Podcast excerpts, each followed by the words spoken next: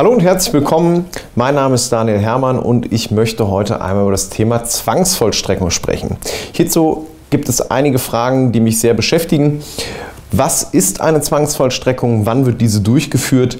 Wann beginnt eine Zwangsvollstreckung? Wer führt diese durch und wie wird diese durchgeführt?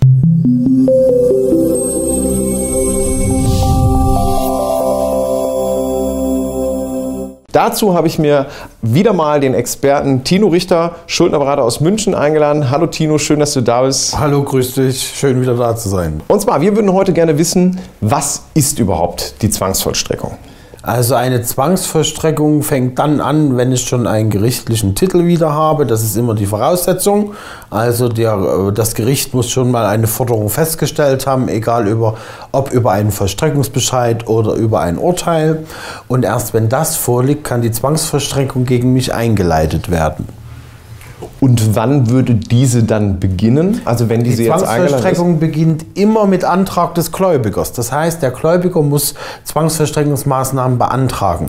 Es gibt ja viele Zwangsvollstreckungsmaßnahmen, die man machen kann. Zum Beispiel eine Kontofendung oder eine Gehaltsfendung oder auch äh, man fändet in Steuerrückzahlung und noch vieles mehr.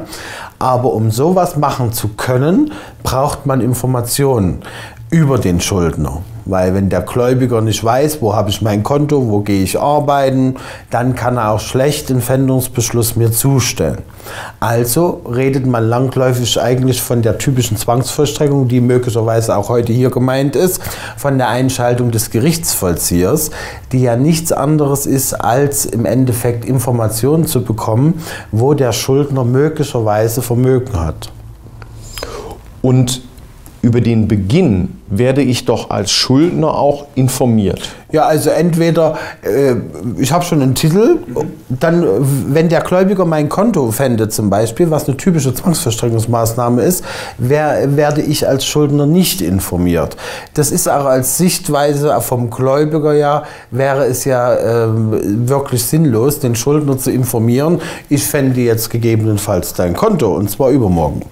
Äh, sondern von der Zwangsverstreckungsmaßnahme muss ich nicht grundsätzlich vorher gewarnt sein oder was äh, wissen, sondern es passiert mir dann im Zweifel, dass von heute auf morgen mein Konto dicht ist oder ich plötzlich einen Brief vom Gerichtsvollzieher in meinem Briefkasten habe.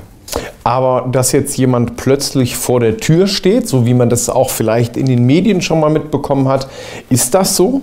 Das kann durchaus passieren. Das kommt darauf an, was der, Gerichts, äh, was der Gerichtsvollzieher für einen Auftrag bekommen hat, weil ich als Gläubiger bin Herr des Verfahrens in der Zwangsvollstreckung und ich entscheide im Endeffekt, was der, was der Gerichtsvollzieher machen soll. Also ich kann durchaus zum äh, Gerichtsvollzieher sagen, geh bitte zu meinem Schuldner, guck bitte nach, ob da irgendwas zu finden ist in der Wohnung oder nicht. Und dann kann es passieren, dass der Gerichtsvollzieher auch unangekündigt vor der Tür steht. Und wer steht dann da? Das ist dann letztendlich der Gerichtsvollzieher? Bei allen, bei allen gerichtlichen Forderungen der Gerichtsvollzieher. Wenn man im öffentliche Forderungen hat, also sagt äh, Schulden beim Finanzamt oder bei Krankenkassen, dann kommt der Vollstreckungsbeamte der quasi vom Staat direkt kommt. Und der führt diese dann am Ende aber auch durch? Ja, die Maßnahmen werden dann durchgeführt entweder vor Ort zu schauen, ob irgendwas mitzunehmen ist, was man zu Geld machen kann, oder aber auch meistens geht es um die Abgabe der Vermögensauskunft.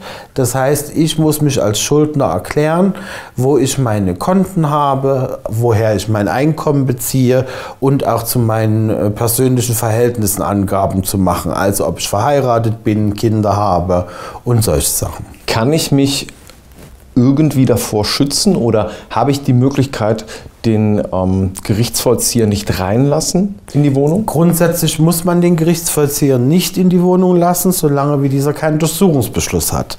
Weil wir haben Artikel 13 Grundgesetz, den Schutz der eigenen Wohnung. Das heißt, ich muss niemanden reinlassen, wenn nicht ein Durchsuchungsbeschluss vorliegt.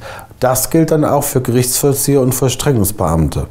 In den meisten Fällen ist es aber durchaus sinnvoll, äh, mit dem Gerichtsvollzieher zu schauen, gibt es eine Möglichkeit, die Forderungen zu tilgen. Zum Beispiel Überratenzahlungsangebote oder auch mit Zahlungsfristen setzen zu lassen.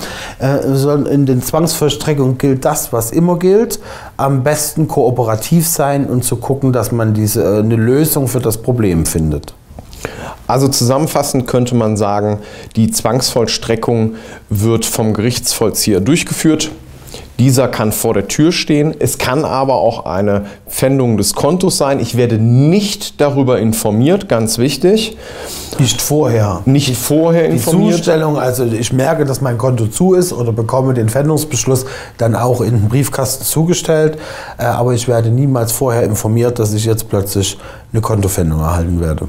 Und sollte mich im besten Fall immer kooperativ zeigen, um die beste Lösung zu finden. Korrekt. Vielen Dank für deine Antworten. Ich hoffe, das Video war für Sie interessant und Sie konnten einige Informationen mitnehmen. Sollten Sie weitere Informationen benötigen, unter anderem zum Thema Gerichtsvollzieher oder auch Pfändungsschutz, dann können Sie gerne unseren Kanal abonnieren. Dort finden Sie weitere Themen und Informationen. Wir haben Ihnen zusätzlich auch gerade im Bereich Pfändungsschutzkonto auch nochmal einen Link unten in der Videobeschreibung bereitgestellt, wo Sie problemlos eine Bescheinigung anfordern können. Vielen Dank fürs Zuschauen, bis zum nächsten Mal. Bis bald.